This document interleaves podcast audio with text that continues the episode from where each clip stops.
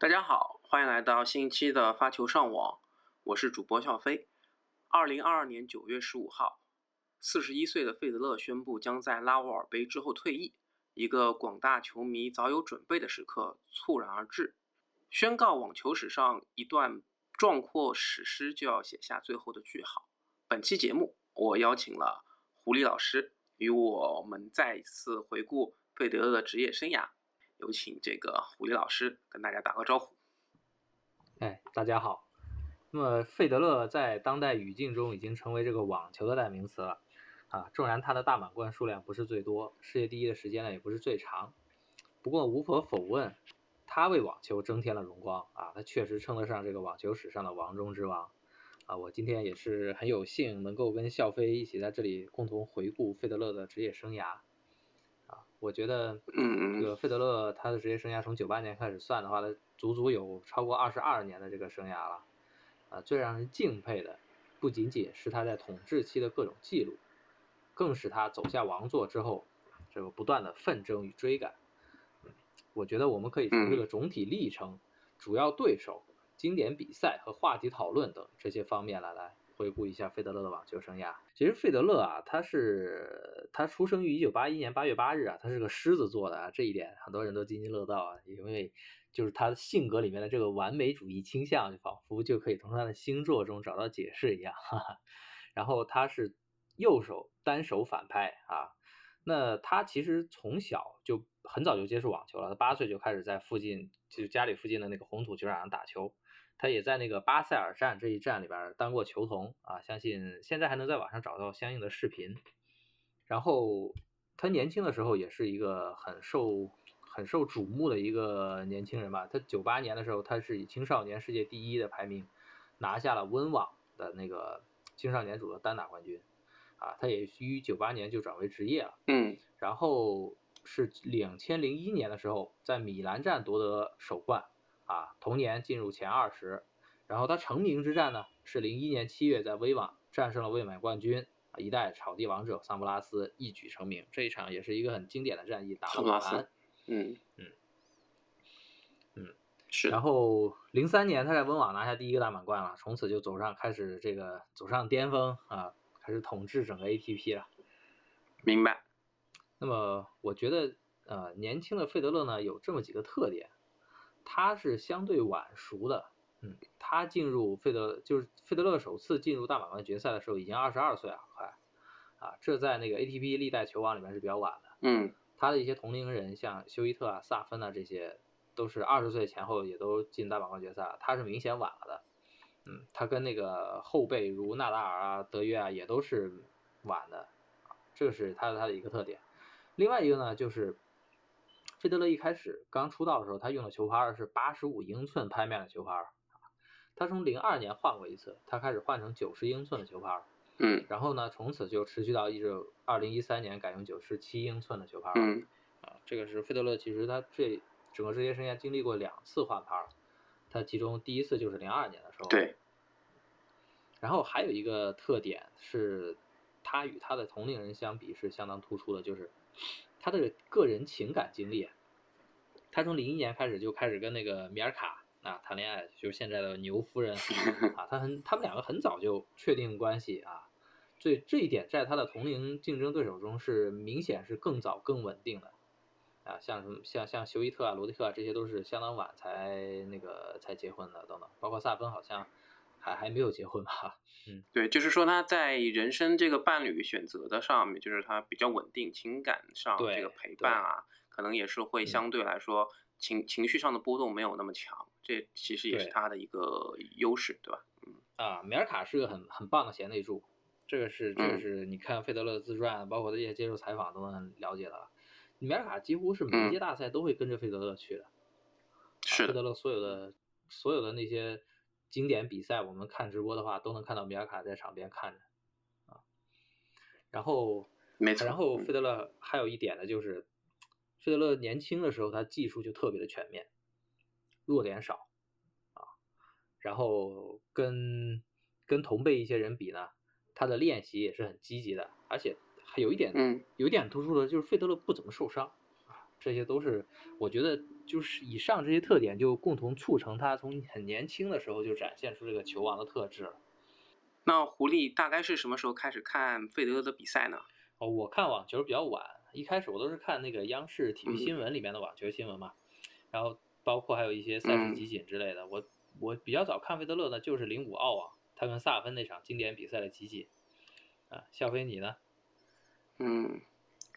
我是在这个上海，因为也是比较早引入这个大师杯嘛，对，然后是。知道这个费德勒，那个时候绰号还是瑞士快车，对吧？没错。呃，休伊特什么澳澳澳洲野兔，那个时候就会看，但是没没也没看全。那时候对网球就是说，呃，会看两眼，但没看完。整个来说比较，呃，印象中第一场应该也是零五年澳网的那个决赛，因为那时候放寒假嘛，然后正好有空，就电视就一直开着，就会也就是这个。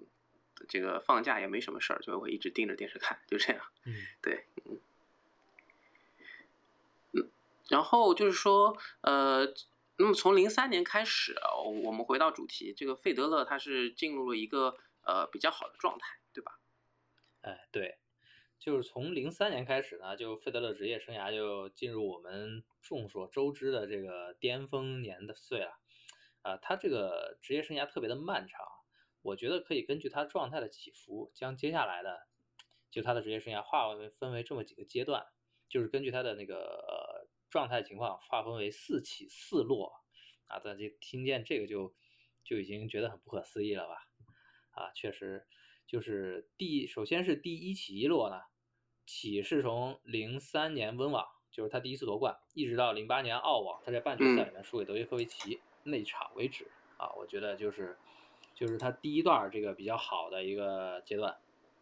在这一段阶段呢，那费德勒就是实现了对整个 ATP 的全面统治，啊，他各各种连续的记录都是在这一段时间创造的，啊，他在这段时间总共拿了有，总共拿了好像是十十十二个大满贯，好像是零三零三温到零一直到零七美，好像拿了十二个大满贯啊。在这在这几年呢，他那个连续二百三十七周啊，保持这个第一的记录，然后在零六年达到了九十二胜五负的这么一个巅峰赛季。这其实他零四年、零五年、零六年、零七年都保持了一个非常高的胜率啊，这在那个呃，这在 A P P 史上也是很罕见的一个一个一个壮壮观的一种情况哈。嗯，明白。我呃，那确实是很长的一个时间了。是啊，其实有个嗯四五年的时间，就是统治一个网网坛，对吧？对啊。嗯，你看他那个，他这几年里面，他零四年、零五年、零六年，他都达到了百分之九十以上的胜率，啊，零七年稍差一点，也有百分之八十八，啊，这都是这都是很了不起的。嗯，在这段时间里面，就除了纳达尔在红土场。啊，他打不赢以外，其他的场地可以说是全无对手，啊，见谁撵谁，嗯，就培养出他那种君临天下的自信与气度啊。无数对手未战而先败，刘比西奇这个时候就有一段非常著名的话了，他就说我们这些人都是为了打进决赛，然后去输给费德勒，啊啊，这段，嗯，费德勒可以说他的那个他对 ATP 的统治达到了一种政绩公益的这么一个水平了。嗯，我觉得这一段称之为网球史上最强悍的统治、最有统治力的一段时间也不为过。明白。那他的这个零七零八年的这个就是啊，相对来说的衰落是因为什么原因？呃，这个他是就零七年还好，他是零八年零八年年初的时候，他感染了那个单核细胞增多症。啊，这个这个这个病也可大可小吧，有些。有些伙计像那个安西奇，还有索德林，都因为这个，都因为这个病直接退役了，啊，但是费德勒也受到显著的影响，不过影响有多剧烈不好讲，反正反正有影响吧，呃，嗯，然后还有一些其他的原因共同导致，就是他这个巅峰时期的这个这这这个结束，包括纳达尔相对强盛，纳达尔在零六零七年已经连续在温网挑战他了，最终在零八年的那个经典之战彻底将他掀翻，啊，这也是天才之击里面都有拍摄，对啊，这也是那个就是基于这场拍的，嗯，这也是标志标志着费德勒一人统治时期的一个结束啊，然后接下来是二起二落啊，在这一段呢，我是就是我的看法跟习惯性的看法是有点不同的，因为习惯性呢。大家都认为零九年费德勒他是重返了世界第一，而且他当年四大满贯全部进入决赛嘛，对吧？但是实际上在我看来，零九年费德勒不强，是他他这一年的水平不怎么样啊。他首先总体的战绩就是一个六十一胜十二负，他胜率就降到了百分之八十五以下，只有百分之八十三了。啊，然后他其他的各项数据，包括他具体的那个呃具体的在比赛里面表现，也都也都不好。也都不好，这明显不是他一个巅峰年份，我觉得应该算是他的一个相对的低谷，啊，然后他真正起呢是从一零年下半年，就是一零年温网之后，从辛辛那提开始，一直到呃这段可以说是他的一个第二春了，他一直持续到一二年的美网，啊，就是从一零年的辛辛那提站开始，费德勒接下来打出一波三十一胜，北美赛季啊，对，打出一波三十一胜三负的成绩。这一波就这一波就已经是非常厉害，想想三十一胜三负的这个这个呃这个这个总体胜率是达到百分之九十嘛，对吧？他巅峰期也就百分之九十吧。嗯嗯。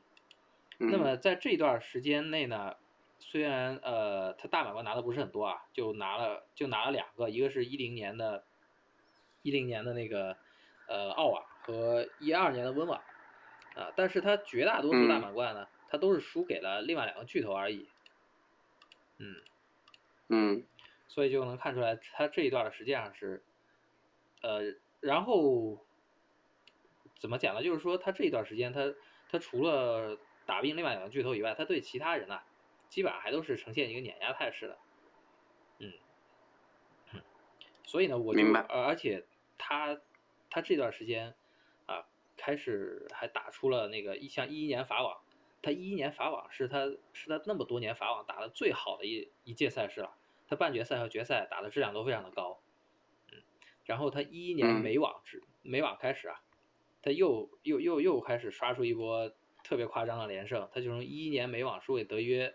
就含那个在内啊，他打到年终，总共打了就打出了一个二十二胜一负的这么一个比赛，嗯，啊，是啊，所以。所以就是一一年美网，他是打到德约输了，然后之后刷出了二十二胜。不是不是，就含美网在内，含美网在内。啊，含美网那场，含美网那场算下来的。对，没错，二十二胜一负，这个这个也是非常夸张的一个一个成绩来的。然后他一二年，包括一二年重新拿下了温网，并且一二年年末是一二年下半年吧，他重返了世界第一啊，并且在这一段时间内，他的第一周数他超越了桑普拉斯，达达到了史上最高的。嗯明白，嗯，就这一段时间。那你说他一一年打法网是最佳的那那个半决赛和决赛，他打的都是谁呀？他半决赛打赢了老德嘛，打赢那年那年开赛四十一连胜德约嘛。然后他那个在打决赛打纳达尔也是赢了第一盘，然后第二盘又以五比二领先，啊，这是他在法网距离战距离战胜纳达尔最近的一次。也是一一年打出来的，嗯嗯，明白，嗯，所以这他是他这个第二春实际上也是非常的厉害。他除了就是运气不好，他打他遇上巅峰的同时，同时在巅峰的德约和纳达尔而已。他打其他人的问题都不大的啊。这是他的第二春。至于他在二零一二年美网之后呢，就逐渐又不行了，主要是还是因为这个时候。德纳和穆这三个人全都进入全盛期了，啊，而且他自己随着随着他的年纪的增大，他那个小拍面的打法，就刚才说的他那个九零的拍面，他那个用那套小拍面的打法，逐渐已经已经弊大于利了，就是小拍面打法已经走到尽头了。行，这个拍面我是因为打网球我是知道，就是你如果拍面小的话。呃，优点就是你比较好控制，但是控制的同时，你也就是，呃，就是你可以去就是打的这个更深更细，但是也对于你对这个拍面的控制也是需要打的非常精准。如果说，呃差这大拍面的好处就是可能啊。对于那个击球点啊，那球的那个球的这种球质的感觉，其实是很明显的。就是你打中了它那个田区，更好的田区和一般的田区，这个小拍面给的正反馈会更多。但是你如果没有打中的话，它的负面反馈会更大。所以这个其实，嗯，对，打过小拍面的，其实就就就上手就很能够了解的。对，因为我自己也是打现在打九七的拍面，所以我知道。这个跟九零有过对比，确实九零会相对来说更难打一些。对，哦，这一点我们接下来可以在那个费德勒的分析他的技术那个环节详细的讲一讲。啊，然后到零三年的时候，呃，一三年，一三年，一三年的时候，费德勒就进行了一个非常重要的转变啊，他换了大拍面啊，就是从把自己的球拍的拍面从九零换到九七啊，这个是我觉得。呃，反正在我认知范围之内啊，是 ATP 史上最为成功的晚年转型。啊，从此之后呢，费德勒就迎来了一个第三波的回春啊，三起，就是从一四年的温网到二零一六年的澳网。嗯，那么一四年温网重返，就是费德勒重返大满贯决赛啊，这个标志着他的实力又回来了。然后呢，他在一五年达到了。自己职业生涯发球的一个巅峰，他在温网温网期间，他连续保持保住了一百一十六个发球局，他位居史上第三啊，第一是卡洛维奇，第二是伊斯内尔，这两个都是两米以上的大炮，啊，第三就是费德勒的一百一十六个发球局了啊，大家可以想而知这个这段时间之内他的发球水平有多高了啊，在一五年的辛辛那提站至美网半决赛，这么多这么足有十场。十场比赛，费德勒连胜了二十八盘，期间的对手包括了穆雷，包括了德约啊，两大接发高手。这二十八盘里面，费德勒总共送出了十八个破发点，他总共就被破被破了两局，啊，可想，嗯，就是平均每盘是大概零点六个破发点。然后他二零一五年全年的发球局胜率是达到了百分之九十二了，接近百分之九十二了，这是他生涯最高的一年。嗯。啊，包括他二零一五年，我觉得他最为最为就是最好的一个成绩，实际上不是他拿到的那些冠军啊，实际上是他面对着二零一五年的德约科维奇，他还能拿下三胜，当年拿下三个胜场，啊，这简直是简直是难以想象的，因为二零一五年德约科维奇他是 ATP 史上最强的这么一个赛季，他也创下了最高的积分记录啊，就面对这样的德约，费德勒还能拿下三胜。他这一年的水平实际上是非常高，我觉得是绝对不亚于他的那个零六年、零七年这些巅峰年纪。嗯，当然这段时间呢，因为费德勒毕竟年纪大了，他无法长，就是无法持续的保持状态啊，他偶尔就会输给路人啊，这也是这也是不可避免的吧。嗯嗯，然后这段时间费德勒没有拿到特别值得一讲的冠军的，最可惜的呢，就是因为他。同时，德约也达到了自己的最巅峰啊，达到了一个史上最强的这么一个水平。所以，费德勒他总是会在关键比赛里面、大那些关键的决赛里面碰上这么一个德约，那也是没有办法的事情。嗯嗯啊，然后二零一六年打完澳网，实际上费德勒就歇了吧，啊，他就进入进入一个蛰伏的状态了。然后接下来的就是他最后一次回春。就以二零一七年澳网为标志，一直到二零一八年的印第安维尔斯，啊，这就是我觉得他是最后一次复苏了。嗯，二零一七年澳网之前呢，就很很明显的一个态势就是德约和穆雷这两个人双双都下滑了，他们两个在二零一六年下半年拼的太狠，在一线澳网的状态都都很糟糕，啊，然后费德勒就，其实二零一七年澳网是费德勒拿的最最光辉的一次。大满贯冠军啊，这这是这是我认为的，嗯，就是他最终重新登上这个中央领奖台，啊，然后一直保持到二零一八年的印第安维尔斯站，当然这个我觉得是一直保持到那个决赛那个赛点啊，但接下来又是这个浪费赛点输掉比赛啊，在这期间呢，费德勒在二零嗯。就是二零一七年又重返了世界第一。并且将最终将自己的世界第一的周数推进到三百一十周，这个在当时看来是一个非常不可思议的一个长度啊，并且将自己大满贯数量最终累积到二十万，也是在这期间的。嗯，那么在这段时间里，我觉得他，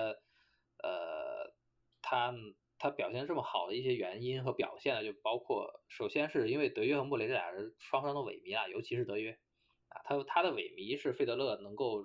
战绩重返巅，就是重返这个呃重新拿到大满贯冠军的一个非常重要的因素啊。然后呢，还有一点呢，就是费德勒在二零一实际上是二零一一五年开始，他就翻身压制了纳达尔。他在红土以外的比赛，就内达尔，就内达达纳达尔打出一波不败了，已经。嗯。嗯。然后，然后这段时间的结束，就是因为他年纪实在太大了。二零一八年他都已经，他都已经三十七岁了，是吧？然后到。嗯，到二零一九年三十八岁，他又打了自己。实际上，实际上，二零一九年温网对他自己的那个打击也是非常大，损耗和打击双重的这个双重的因素，就导致他再也找不回以前的状态了。嗯，大概就这个样子。嗯，你看，费德勒是他职业生涯那么长，十好几年，能够划分出很明显的四起四落出来，哇，真是一个。真是一个 像像那种像那种交响乐一样的，是吧？好多个乐章，好多个好多个主题不停变换一样，啊，这是一支一个波澜壮阔的交响乐了。是的，而且其实可以听到他不同的阶段，他也会面临不同的选择，无论是对改拍面、强化发球，还是缩短自己的参赛的比赛，对吧？但他好像巴萨尔也都会去打。啊，他会说砍掉一些 ATP 巡回赛，或者说并不是特别重要的一些二五零啊、五百啊赛事，对吧？可能一些大师赛他也会砍掉，到他职业生涯比较后面的时间，会根据他的想要参与的，比方说像温网，可能他会参加一些哈雷啊这些草地赛事。但是我觉得他到之后其实也更多的去做一些取舍嘛，对吧？嗯，是的。那那么这个讲完他的那个职业生涯呢，我就想再再再再讲一下我对费德勒这个技术包括打法的一些认识吧。不过因为我自己不怎么打网球啊，我这这方面难免就是肯定会有一些认识不是很到位的地方，也请哈肖飞帮忙指正啊啊呃费德勒这个他的网球呢，我就觉得他的他他最为人所知也是最突出的一个优点就是他的正手的攻击力。确实是史上最强，确实是史上最强，几乎是他的那个呃，他尤其是他小拍的时候啊，因为刚才像你那样讲的那个小拍，他的那个呃，一旦打中田区了，他的那个对于球的控制是非常精准的嘛。呃，我见到有一个有人分析过，就是分析那个呃费德勒和迪米特洛夫，呃，他们两个的打法。迪米特洛夫呢，他的整体的整个战术构成。包括从从他的正手到单反，他都是跟费德勒非常相像，啊，然后我那那位对那那位专家就分析说，他们两个的那个打出来的效果也是非常接近的，但是就是因为在击球的那一瞬间，迪米特洛夫在这个手感呢，他比费德勒欠缺了一些天分，就这一点导致了他的失误率，他正手击球的那种失误率啊，就比费德勒要要高很多。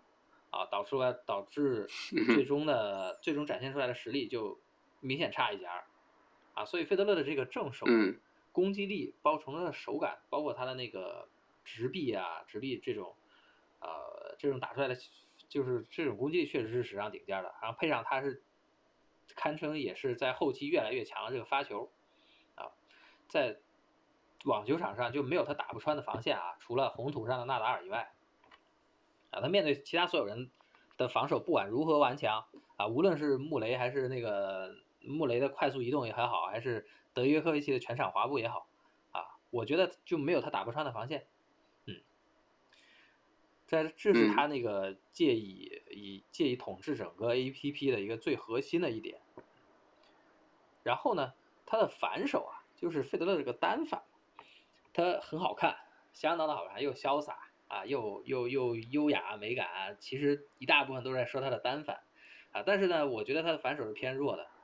呃，一方面就是不抗打，防守他反手的防守啊，实际上是偏弱的，他防守一旦一旦切削，他一旦防守用反手开始切削啊，那就进入对方连续进攻的一个节奏了。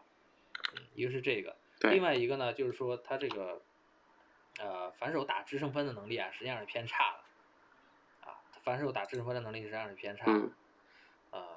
然后尤其啊，他这个他的单反吃那个上重的上旋球啊，这是一个明显的弱点，这个大家也都清楚了啊。所以呢，就嗯从他年轻的时候开始，他的对手始终都在重点攻击他的单反啊，包括那个我们呃我们知道的那个零五年，他是里包他全盛期输的那几个五盘大战啊，输纳尔班迪安啊，输那个萨芬，这些都是很强力的双反选手、啊，这就是这就是费德勒年轻的时候的一个比较明显的一个不足啊，嗯，然后费德勒他还有一个很很难能可贵的一点呢，就是他在这个普遍底线的时代，他保持了非常强大的网前能力，或者或者说是前场球的能力，啊，他上网时机的选择、嗯上网手感，包括上网线路，啊，每一样都是非常出众的。我觉得他在那些史上有有有数的发球上网选手面前，他也是不吃亏的，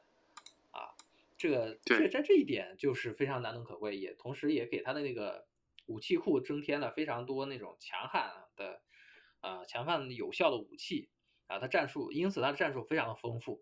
啊，他可以他可以打一全场的那个发球上网的，哪怕他底线跑不动，啊，他也可以用发球上网这种事情来规避嗯。掉自己的一些弱点，嗯。对，嗯，尤其是这个费德勒，我觉得他最具观赏性的一项技术就是他那个网前的高压啊，然后他的那个嗯。反手啊，反手背身高压，姿势舒姿势嗯。之舒展啊，他的那个击球点能就是能在非常高的地方压到那个球，然后还能在后退之中嗯实现这个背就是背就是背身的反手高压啊，兼具实用与美观。我觉得这个真是网球嗯史上不可多得的艺术品啊！这个费德勒，嗯这这个费德勒，呃，他他高压的那个就是高压的集锦，我建议大家可以看二零一五年美网决赛，啊，费德勒用各种姿势将德约打过来的高球一一的拍回去，全部拍死，哎呦，特别的看的也特别的痛快啊！啊，嗯，然后确实，费德勒还有他他的就是整体的战术体系还有一个特点，就是他那个抢节奏。他虽然没有一些极嗯端的，就他抢球节奏不是特别的极端啊，但是他能把整体的结构带得很快，而且他能够越来越快，对，而且他能在这种越来越嗯快的过程中，他失误率还不高啊，所以他整体观赏性很强，他嗯也以非常容易对打出那种摧枯拉朽一样的比赛。嗯，呃，嗯对于这一点呢，阿加西就有一个评论说，呃，阿加西在跟桑普拉斯打的，这阿阿加西是这样子评论，他说他跟桑普拉斯打呢，不管状态好还是不好，都很容易就输六比四，啊，就输就输四比六啊。然后如果他跟费德勒打呢，嗯他状态稍微差一点，就很容易输什么一比六啊、二比六啊这样子。啊嗯，嗯，这就是费德勒的特点。然后费德勒明白，还有一项非常突出的是，也不能非常讲突出吧，就是他的心理素质这一点呢。他在早期因为没有明显的对手，他他在这个心理素质的磨练上，他是相对于德约和纳达尔两人他是不足的，他承压性是比较差的，他他决胜盘的胜率啊，实际上是一直是偏低的，在巅峰时期他五盘大战的胜率是将将五五开的，好像。啊，不过他嗯。越到后面啊，他的心理素质越好。到二零一一八年还是一九年呢，我记得 ATP 有一个调查，就是分开那些发球啊、正手啊、反手啊、跑动啊、心理素质啊这些，就是这这把这些环节拆开，让那些球员投票选择自己认为就最好的人。发球大家都都都选那卡罗维奇或者伊斯内尔啊，这没讲了。移动呢，一般都是德约和穆雷，反手呢也是德约和穆雷，正手呢有人选纳达尔，有人选达尔德尔波特罗，啊，但是心理素质，得分最高的是是那时候的费德勒，啊，这是很神奇的吧？啊，啊，就是费德勒心理素质实际上在末期已经得到了那个球员的一个普遍认可了。是，嗯，费德勒接受采访也会说，他觉得他自己的这个心理素质也是，呃，这个战斗意志也是被大家所低估的。是的嗯，就是被观众啊，嗯对，嗯，我觉得这个二零一九年温网决赛是他的那个意志品质的一次集中体现。嗯，嗯，然后其实费德勒的说反拍，说反拍是他的一个弱点吧，其实他也不是说什么时候都是弱点。二零一七年澳网，他的反拍就很很罕见的啊，打出了一个正向的贡献。嗯，他反拍那一年二零一二零一七年澳网决赛，他的反拍力力扛纳达尔的正手，一点都不吃亏。啊，也正是因为他这个换了大拍面以后，他的反手在纳达尔面前不怎么吃亏了。所以他在对纳达尔的交手记录就翻身了，啊，嗯，然后我刚才说的呢，就是说，呃，就是就是费德勒他那个战术之丰富，大家可以看这个温网决赛上也都表现的非常的那个非常的鲜明。他在早期的那个温网打的是发球上网的，他那个零一年跟桑普拉斯就是打发球上网，双两两个人都是对打发球上网，嗯，啊，然后到后面呢，他面对一些呃，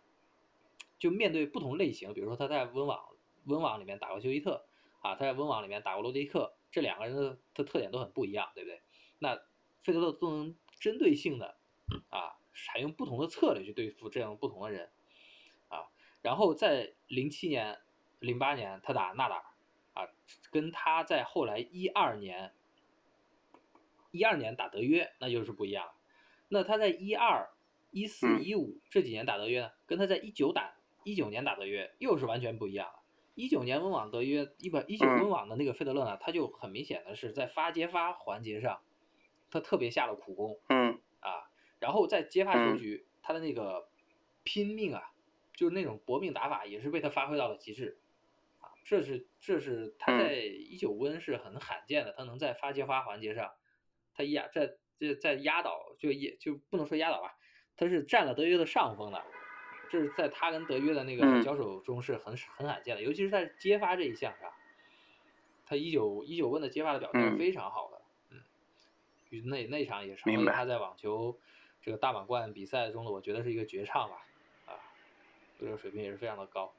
嗯。啊，以上是我的一些、嗯。一些浅薄的看法了，小飞以为如何？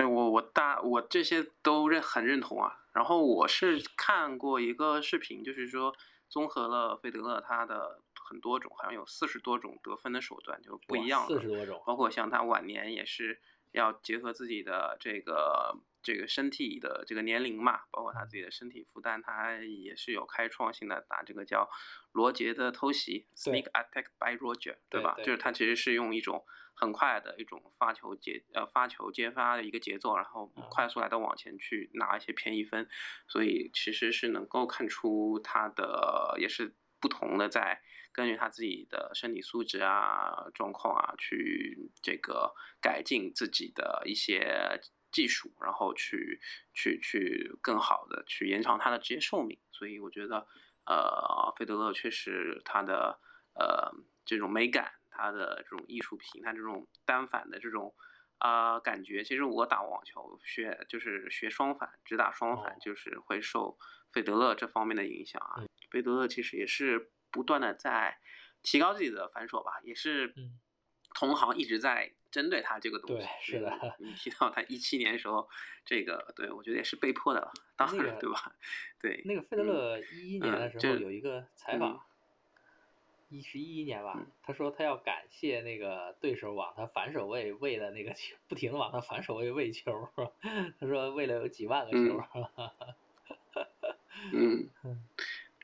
是，那就是说，呃，其实费德勒前面也说了，就是感谢他这些对手。那你觉得他这个职业生涯中比较重要的一些主要的对手都有哪哪些，对吧？啊，嗯，那就是我们就进入下一个话题了，他主要的对手啊，嗯我觉得对就就首先肯定是他那两大另外两个巨头嘛，对吧？啊，第一个嗯首先是纳达尔，这个 ADP 有个称号说最高端的男仆就是费德勒，因为他是纳达尔的男仆。那这个纳达尔他他的那个技术特点，他左手然后强力的正手上旋啊，包括他的那个呃非常非常顽强的那种跑动能力啊，他确实是完美的针对了费德勒的单反。啊，他不光是在红土场上，他其实在硬地和草地上，他的那个强力正手上旋也都是让费德勒的反手是非常的呃感感觉到非常的吃力的，嗯，因为这两个人的那个风格特点是相对比非常的鲜明啊。啊，费纳爵也都被很多人认为是 ATP 史上最经典的对决，啊，那么，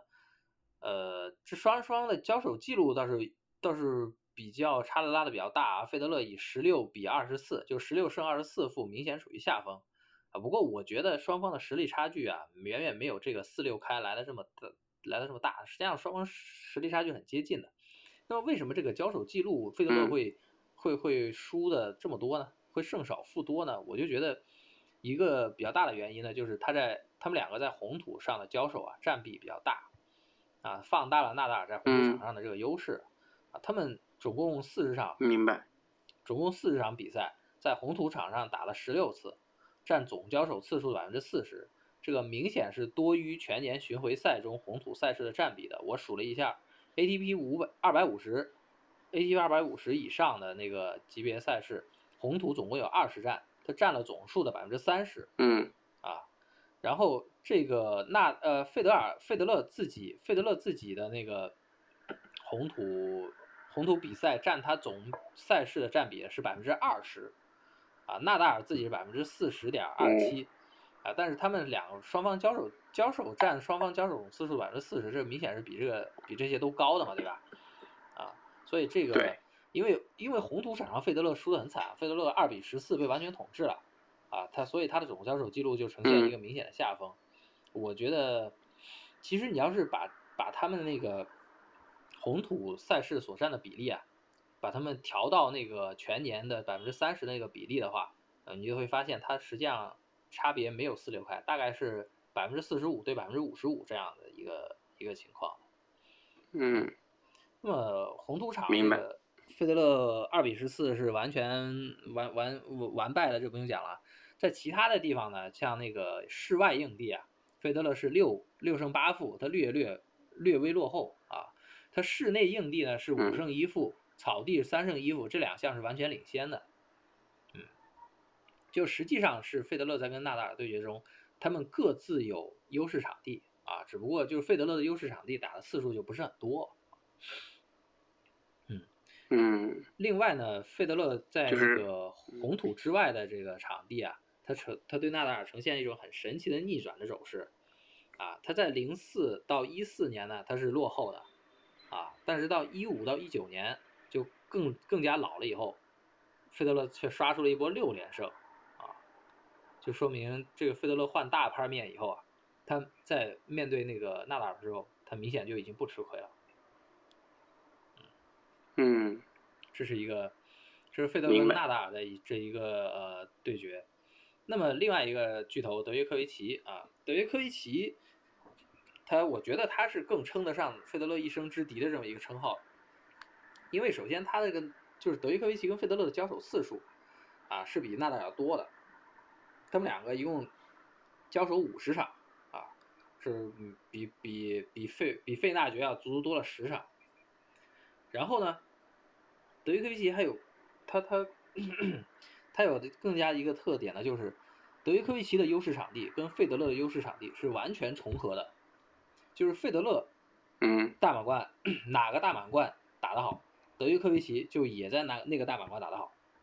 就是说双方是需要在所有的场地啊展开所全方位的一个碰撞的，然后他们生涯的巅峰期啊也几乎是重合的。啊，虽然很多人都说那个呃什么费德勒输给时光啊，或者说费德勒占了时代的便宜啊，但其实他的巅峰期也没有比德约说早很多啊。他零三年进入巅峰的话，他也就三四五六这四年是没有德约而已。从零七年开始，德约就起来了，然后双方一直纠缠到一九年，啊，双方的双方的职业生涯重合率重合度这么高，他就可以说是完全重合的了。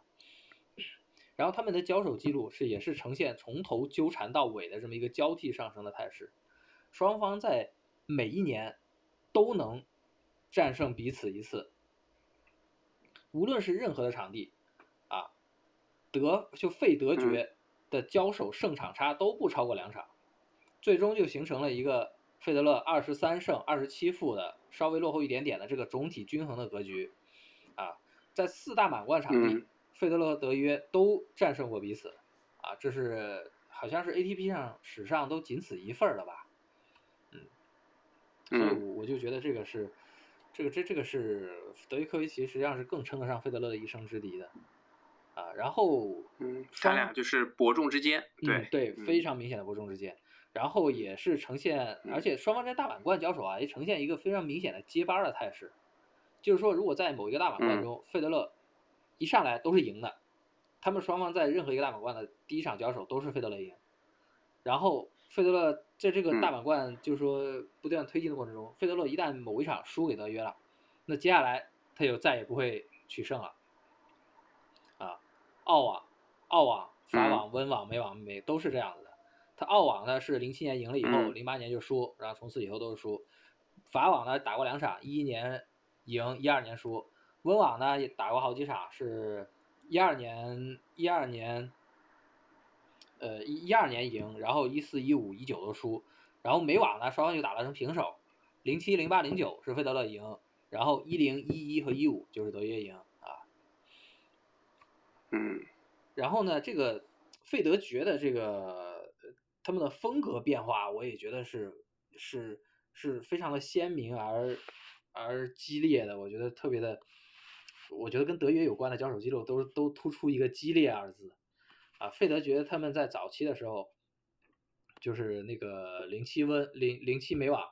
啊零八澳网这两场，他都是那种以快对快的对攻战啊，双方都都是有机会就上手就互扫的那种啊。然后到后期的时候，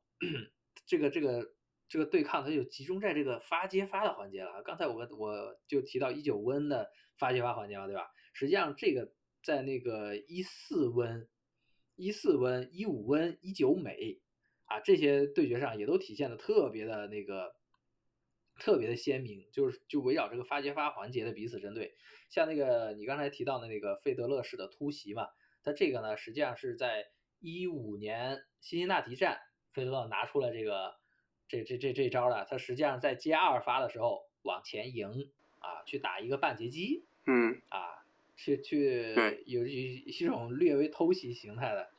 然后德约在一一五年的辛辛那提就被费德勒用这招打败了。然后在一五美的决赛中呢，德约就把费德勒这招完全给破掉，啊，那场费德勒总共拿到二十三个破发点，最终只转只成功赢下了四个，就丢掉了十九破发点，嗯也被人号称是漏点之战啊。哼这个费德勒跟德约的交手记录还有一个很出名的特点，相信大家也都知道了，就是四十比十五这个梗嘛。这个梗在 在一零年美网、一一年美网和一九年温网总共出现了三次啊。这个唯一不变的就是费德勒都输的那一边啊，这这也体现出确实是一种是一个非常接近的一个对抗。嗯，嗯，可以说是世界名画了，就那啊个球迷比手势的时候。啊，那那这个我们迟点再讲吧。啊，然后嗯还然后费德勒还有一个非常主重要的对手就是穆雷。啊，呃，费德勒他巅峰的二零零六年啊，他是全年就输了五场，其中有四场都是输给纳达尔，还有一场就是在辛辛那提嗯输给穆雷。零六年的穆雷嗯才十九岁啊，那场就二比零打赢了费德勒啊，成为成为了穆雷的成名之战了。然后那场打嗯完以后啊，费德勒接受采访的时候，费德勒说：“呃，穆雷这个这个人的那个，这这这个人的打法没前途，你知道吧？”啊，你你等一下，我找一找当时原始记录来给大家看一看。二零零八年了，二零零八年，呃，三月四日啊，穆雷刚刚跟费德勒打了一场，穆雷赢了之后，费德勒接受采访，费德勒说，啊，他说那个他认为穆雷跟二零零五年双方首次交锋时并没有太大的进步，啊，然后那费德勒说，穆雷想要在男子顶尖网坛立足，就必须在以后几年多下苦功。穆雷今天的站位距离底线很远，他这是在等待对手在频繁跑动的情况下主动送出失误。啊，今天我的确送出了很多失误，但是以我十五年的打球经验，我认为取胜最好的手段就是自己争取得分，而不是等别人自己送失误上门。哈 哈哈哈哈。然后穆雷就很不爽。穆雷说：“嗯，和费德勒对阵，我不会采取靠近底线主动出击的战术，因为，呃，因为这样子不好。”啊，穆雷说：“我的发球明显比两年前更好了，在球场上我更快、更强壮，精神承受能力也有进步。”哈哈，啊，然后我的确还有很多需要提高的地方，但是我感觉我今年已经开始提升了。这两个人从一开始就开始打嘴炮。嗯。啊，嗯，还行，我觉得穆雷还是没那么呃，就是对抗性的啊。对，啊，穆雷，穆雷，反正费德勒呢，就是反复说，他说了好几次啊，说穆雷打法没前途，知道吧？然后穆雷呢就不服气，穆雷一边就说着刚才那些，说我有前途，然后他还会说那个我的交手记录是领先的，哈，没错，他交手记录是一直领先的，啊，他一直领先到二零一一四年。尤其是在那个费德勒号称巅峰的那几年啊，零零零六到零九年，穆雷领先不少，领先九比六吧，好像是。嗯，但费德勒也是对的，为什么呢？因为穆雷在大满贯始终都难以战胜费德勒，他面对费德勒，他零八美网和一零澳网输的都很干脆，都输零比三的，啊，嗯，然后二零一三年澳网，穆雷就首次在大满贯上战胜了费德勒。这也是费德勒最后一次用小拍面球拍出战大满贯，嗯，嗯。啊，然后费德勒对穆雷也翻身了，他接下来刷了穆雷一波五连胜哦，这期间只丢了一盘哦，啊，他一举将那个交手记录定格在十十四胜十一负了，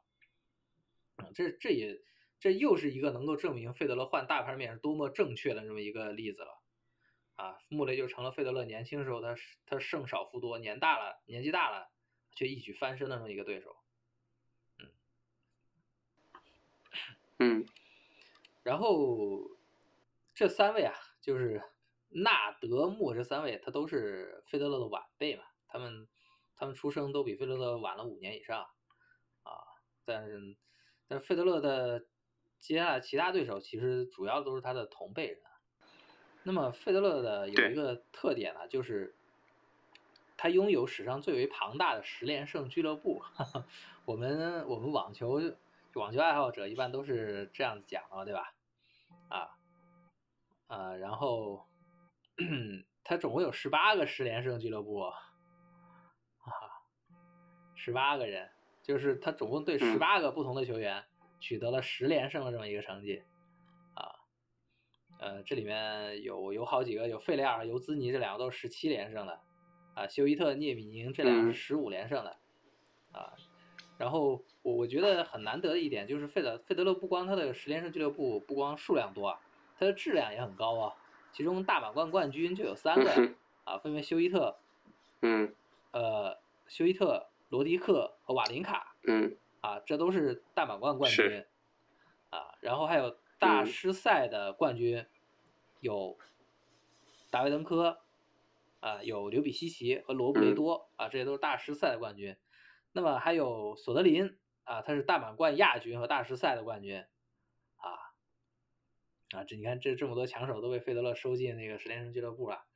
啊，这真是，这其实主要的都是他的同辈人，主要都是所谓同辈人，也就是八零年到八四年出生的球员嘛，我们统称八零后吧。啊，他确实是被费德勒完全统治了，他的同时代人。嗯，对他们碰上了一个特别强的人同辈啊，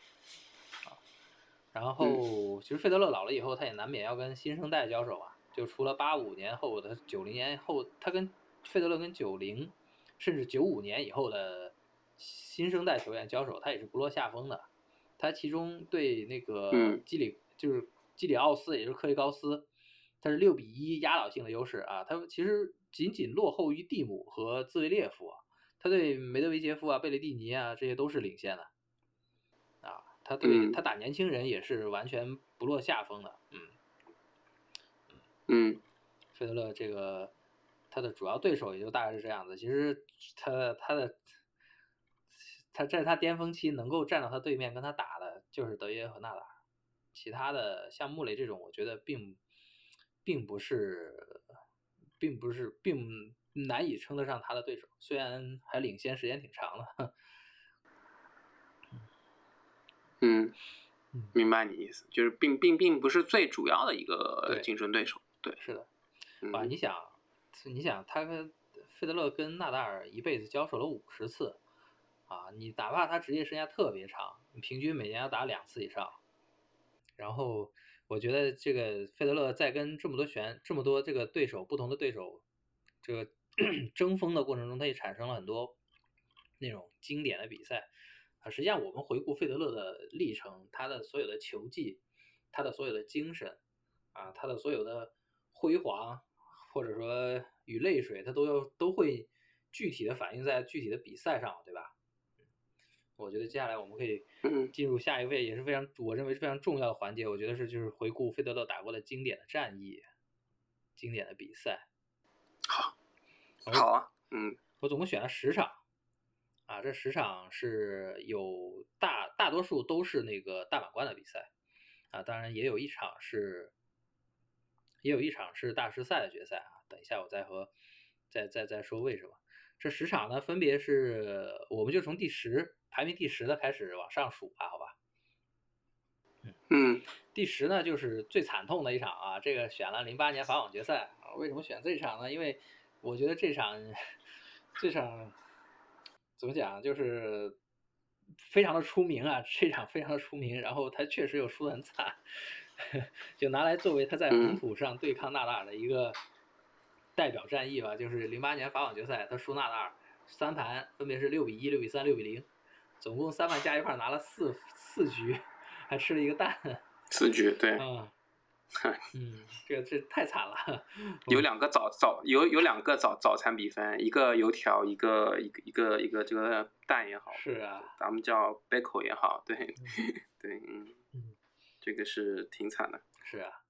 然后第九第九排名第九的就是一个百名百周年之战，就是澳网百年零五年澳网半决赛，这场是经典战役，被人回顾了好多次的经典战役，它是。费德勒在五盘大战中三就是二比三输给萨芬，啊，这场经典程度我觉得是相当的高的，双方一直打到第五盘的长盘啊，呃，费德勒好像有一个赛点，费德勒曾经拿过拿到过一个赛点，然后在这个赛点的时候，萨芬回球出界了，但是那个时候没有鹰眼，嗯，裁判误判了，裁判把这个分判在界内，然后判给了萨芬。嗯，然后这一盘总得分好像也是费德勒是领先的，啊，总之就费德勒输的相当的可惜。嗯，这场也相当的经典，因为是费德勒的那个全盛时期吧，然后在正面对决中把他给把他给赢了，也成为萨芬的那个职业生涯的代表作。嗯，然后排名第八的呢是一场接班之战啊，是零一年温网的第四轮。当时还是很年轻的费德勒，二十岁啊，他遇上了当时的温网七冠王，也是那一届的卫冕冠军桑普拉斯啊。那么费德勒就以嗯三比二，他也是经过了五盘大战啊，三比二战胜了桑普拉斯。这一场呢，就是事后回顾，那就就是 新老草地之王在温布尔登的这个这个接班啊，就是权杖交接的一个仪式一样。啊，它的意义就是接班之战。这场就是萨姆拉斯输了这场以后，从此以后再也没有在温网有有所作为过。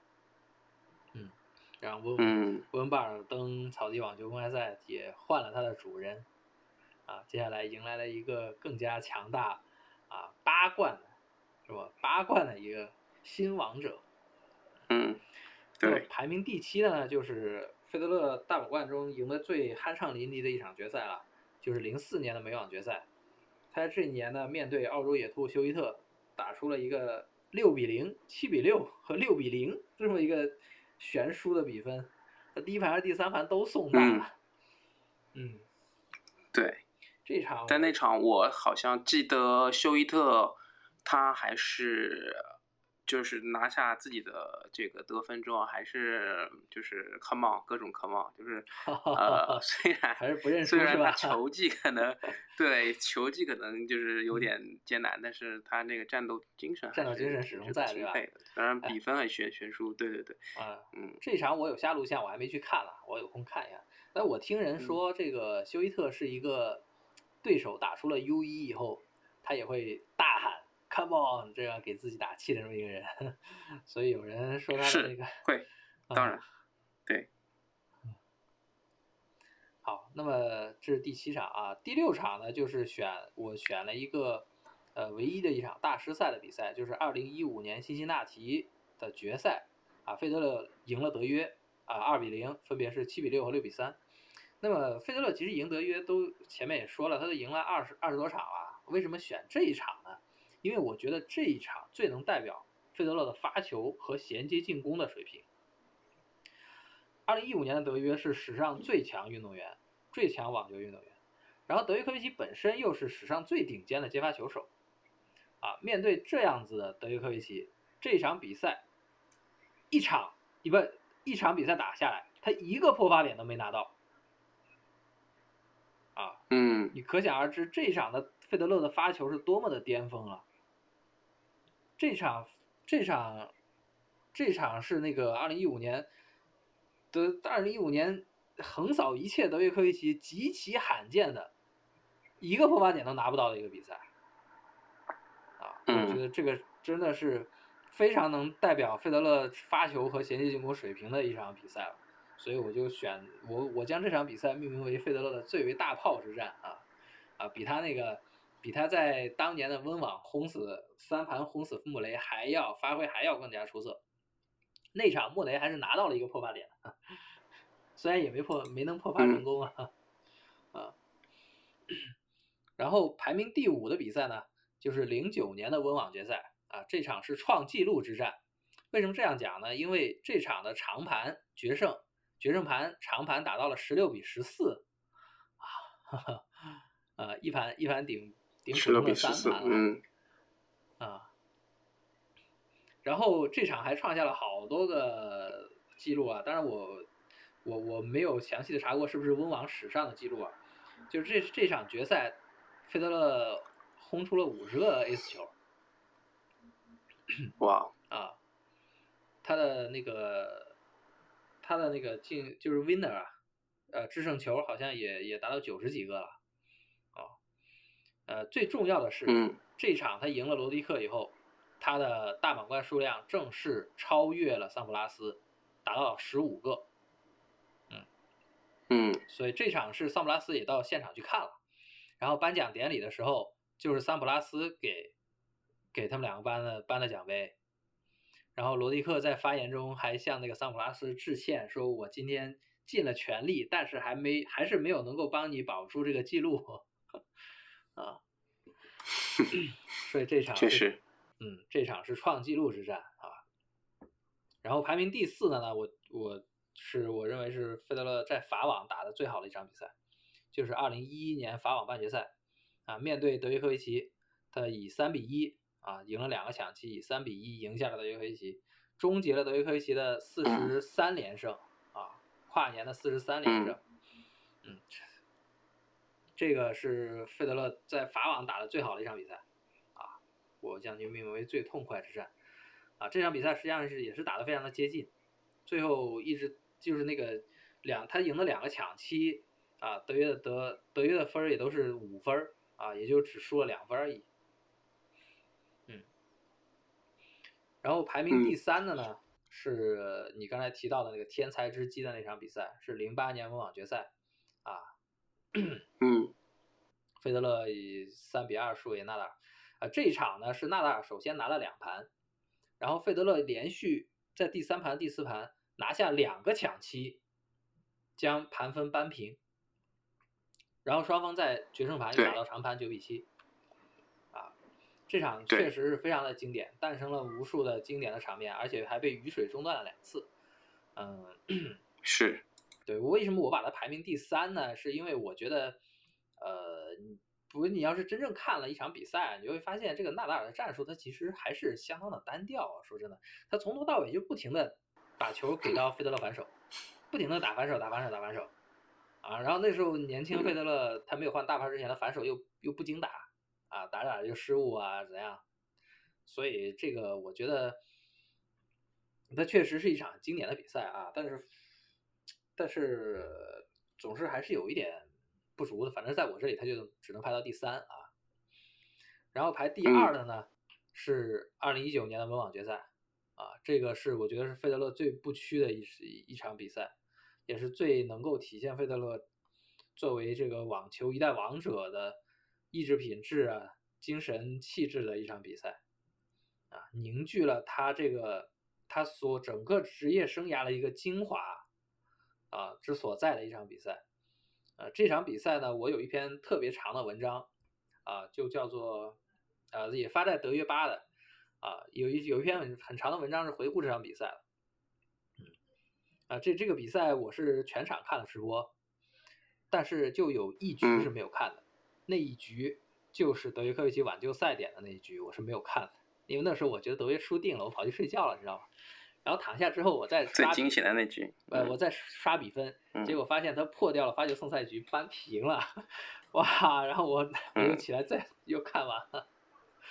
哎呀，我从头看到了尾，我就是没有看挽救赛点的那一局，啊，然后然后后来回顾那个，错过了最精彩的，也可以说是，是的，然后我我我回看录像，啊，发现那个时候。整个球场所有的球迷都非常的激动，米尔卡他都不敢，他都不敢看场内了，你知道吗？他都把头埋到自己双手之间了，啊，然后德约的父母都全身都绷得很紧，啊，然后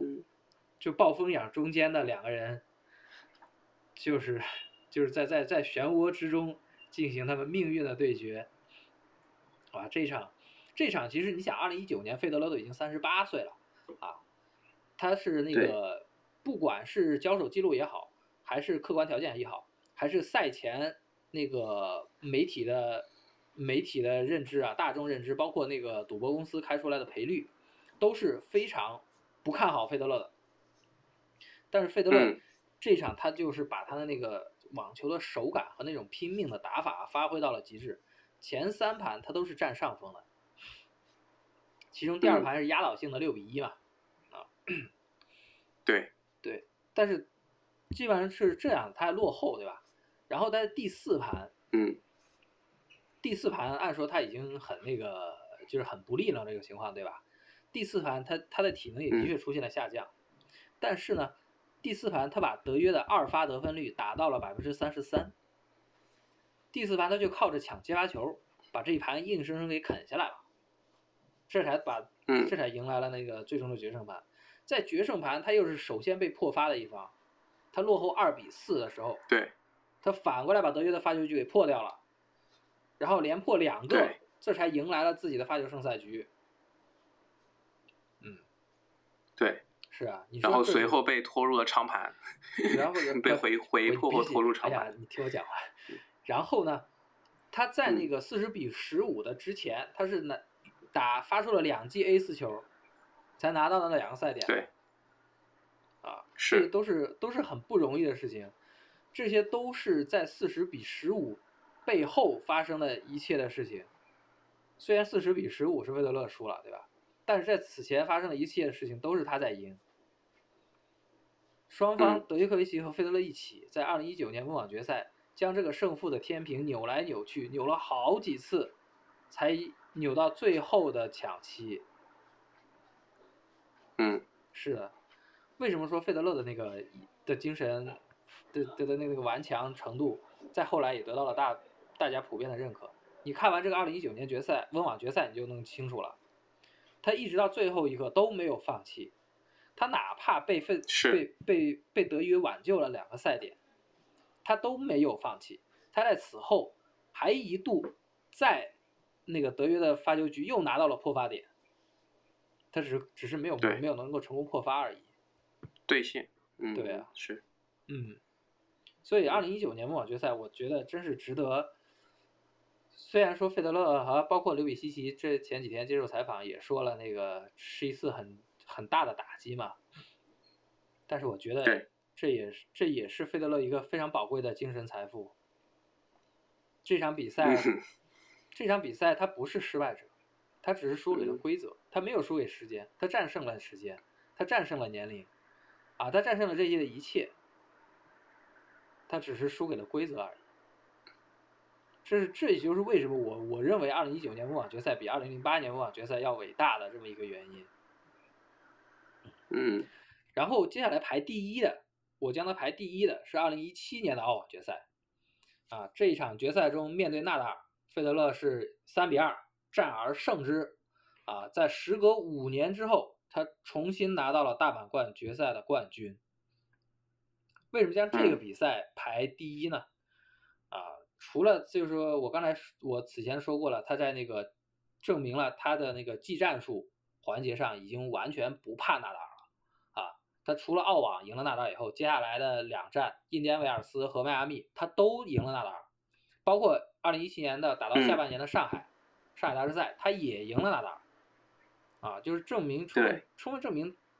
就那个就老了老了以后的费德勒三十五岁以上了，反而不怕纳达尔了，嗯，然后嗯。呃，这场还有其他的意义是什么呢？就是二零一七年澳网决赛，费德勒是先后战胜了锦织圭、瓦林卡和纳达尔，全部都是五盘。嗯。啊，锦织圭是锦织圭那个时候刚是一个一个状态非常好的状态阶段，他在二零一六年美网上是。赢了穆雷，赢了赢了后来拿嗯。下世界第一的穆雷，啊，然后费德勒五盘把他给赢了，然后那时候的瓦林卡也是处在一个巅峰状态，他二零一六年美网刚刚拿了冠军，啊，然后二零一七年的法网，瓦林卡又进了决赛，啊，面对对。而且瓦林卡是仅有的两个能在澳网跟巅峰德约打平的一个选手啊，所以然后那、然后然后费德勒又在澳网用五盘把这样的这样强大的一个瓦林卡给战胜了，最后在决赛他又五盘战胜了自己命中的一个克星啊，就这么一个纳达尔，这其中决胜盘呢，费德勒又是先被破发的。然后呢顽强的反破追平，然后再领先取胜。嗯，所以嗯这一场综合二零一七年整个澳网他晋级夺冠的历程，我觉得这个大满贯的冠军是澳是费德勒一生中最为辉煌、最为光辉的一次大满贯冠军，所以我将这场决赛排到了第一啊。呃我觉得以上的这些决嗯赛，除了那个排第十的那场啊，我觉得其他都很值得大家啊反复 观摩鉴赏啊。嗯，真是场场都是嗯精品呢，确实是啊。其实看看这些比赛也也相当于简短简短的回顾了费德勒的这嗯个职业生涯了。那他这个波澜壮阔的整个职业生涯当中，也是啊、打破了很多记录。这个之前狐狸也有提到一部分嘛。嗯，那我们可以是的在呃这个更详尽的去梳理一下，他是呃有什么记录呢？那狐狸跟我们讲一下吧。好啊，这个费德勒的记录呢，有一些呃分成三类吧，一种是连续的记录，呃，包括连续二百三十七周世界第一啊，连续十次大满贯决赛，连续二十三次大满贯四强，连续三十六次大满贯八强，哇，三十六次这是连续九年了，就九年里面所有的大满贯他全部都进入八强，哇，然后温网五连冠，美网五连冠，嗯，草地六十五连胜和澳呃和硬地五十六连胜。这些记录啊，我觉得都都都都很稳，这可预见的将来都没有任何人能够打破他的记录啊，这些记录非常的保险啊。嗯，就可以看得出来他是这个基业长青啊，然后也是成绩比较，呃，就是这连续就是相就是非常稳定，然后也其实啊、某某段时间内是没有是一些伤病的困扰，对吧？嗯？对比较强盛的时候，嗯，基本上嗯。能够靠近的，就是就费德勒第一，那史上第二好像都离他都很远。那个连续二百三十七周世界第一，排第二的好像是连续呃一百八十多周的吧，也就是短了他两年嗯啊，短了他两年。嗯。然后大满贯决赛这个连续第二，就是第二的好像是好像也是德约吧，好像连续六次还是连续五次啊，啊，反正也只有他一半儿，啊，四强、八强嗯。这些也更不用讲了啊，啊哦，嗯，呃有这个更难。对，有一个需嗯。要补充的就是这个美网啊，美网五连冠啊，公开赛时代的，因为我我查过那个公开赛以前有美网有七连冠的啊。嗯。啊。然后草地赛事六十五连胜，这个需要讲一下，就是每年我们都知道草地赛事很少的，啊，费德勒这个六十五连胜就标志着嗯。他连续五六年统治了这个草地这个这这这个场地，嗯，这是也是一个很夸张，我觉得是不亚于那个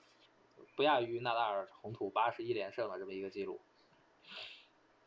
嗯，OK，然后接下来呢，就我们也知道费德勒是个很著名的常青树嘛，对吧？所以呢，这个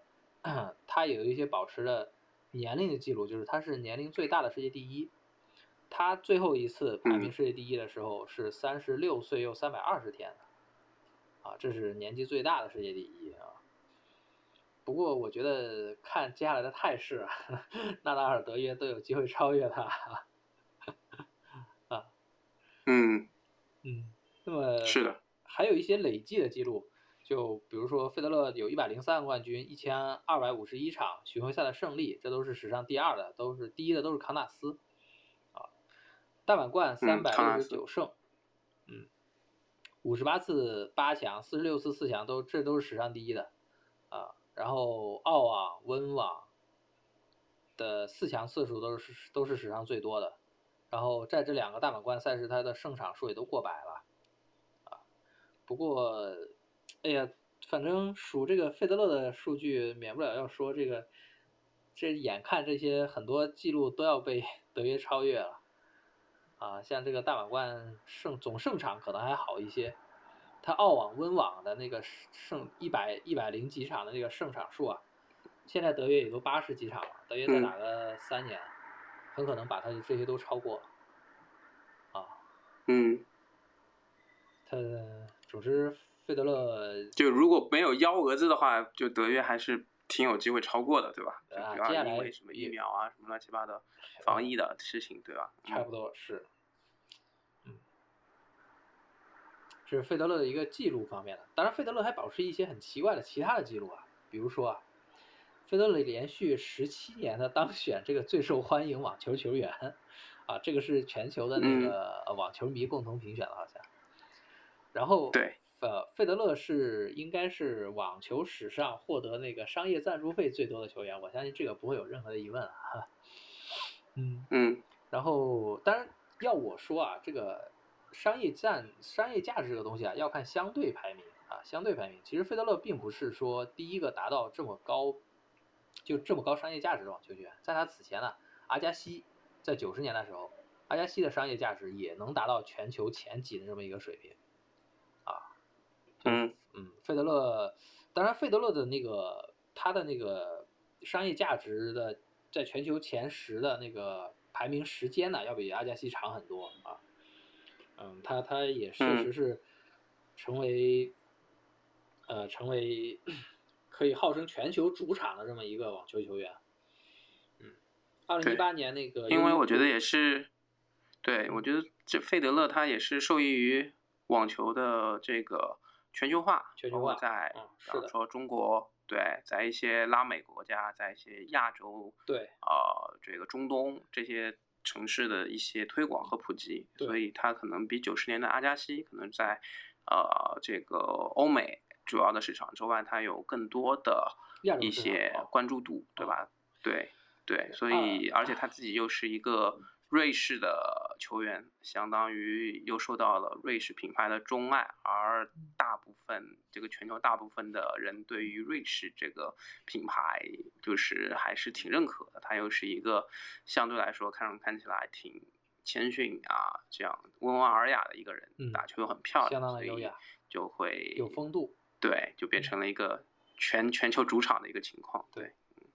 这个费德勒他一八年啊，二零一八年优衣库跟他签订最新的那个赞助合同是高达嗯。三亿美元，然后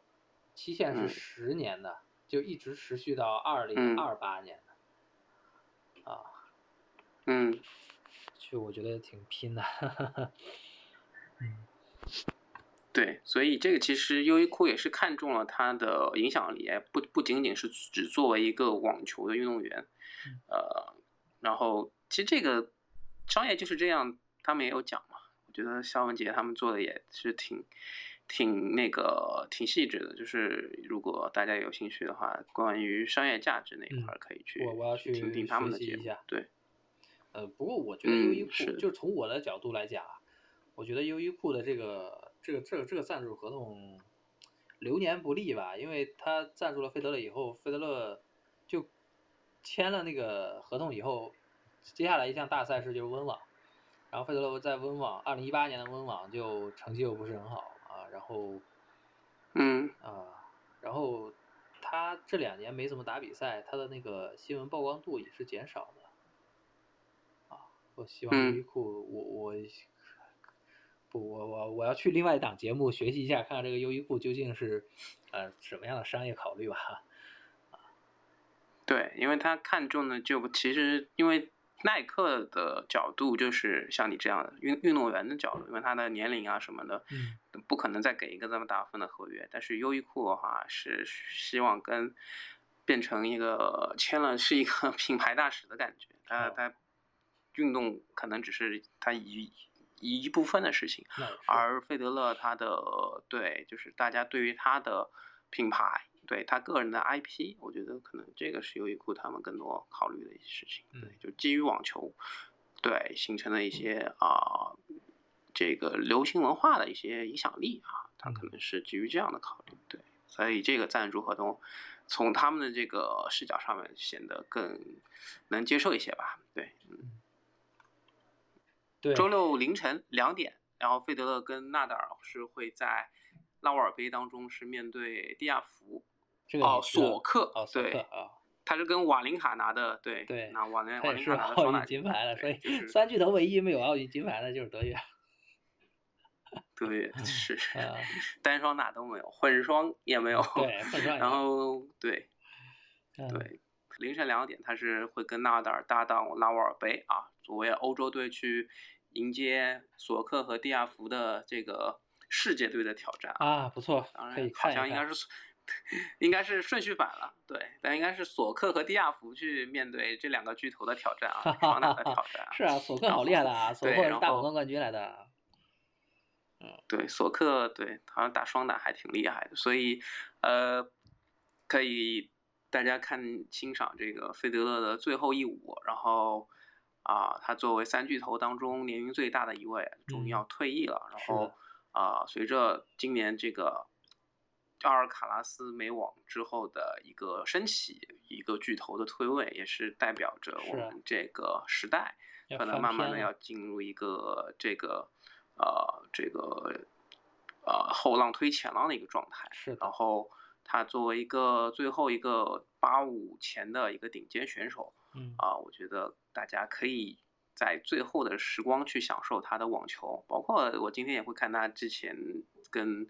四巨头一起训练的一些场面啊，就是在拉沃尔杯，所以其实，呃，我相信对于大家这个球迷来说还是呃挺留恋的。嗯，他也通过我们这一期的节目也回顾了他创下的这些非常辉煌的功业啊，他他的很多记录现在也是让后很多后卫们高山仰止的。是的啊，嗯，就费德勒退役也让我想起一句话：传说结束了，历史才刚刚开始。啊，我我们都会永远铭记费德勒，一代网球王中之王，是吧？不断回顾他留下的那些精彩瞬间。那好了，呃，本期节目就到这里结束了，谢谢大家，谢谢鼓励，哎，谢谢大家。那我们下期再见吧。嗯，欢迎收听发球上网，发球上网现已上传小宇宙、喜马拉雅、网易云音乐、苹果 Apple Podcast。Spotify，你可以在上述平台收听并留言与主播嘉宾互动。另外，添加发球上网小球童微信号 “serve 下划线 volley 即可进入发球上网听友群，以球会友。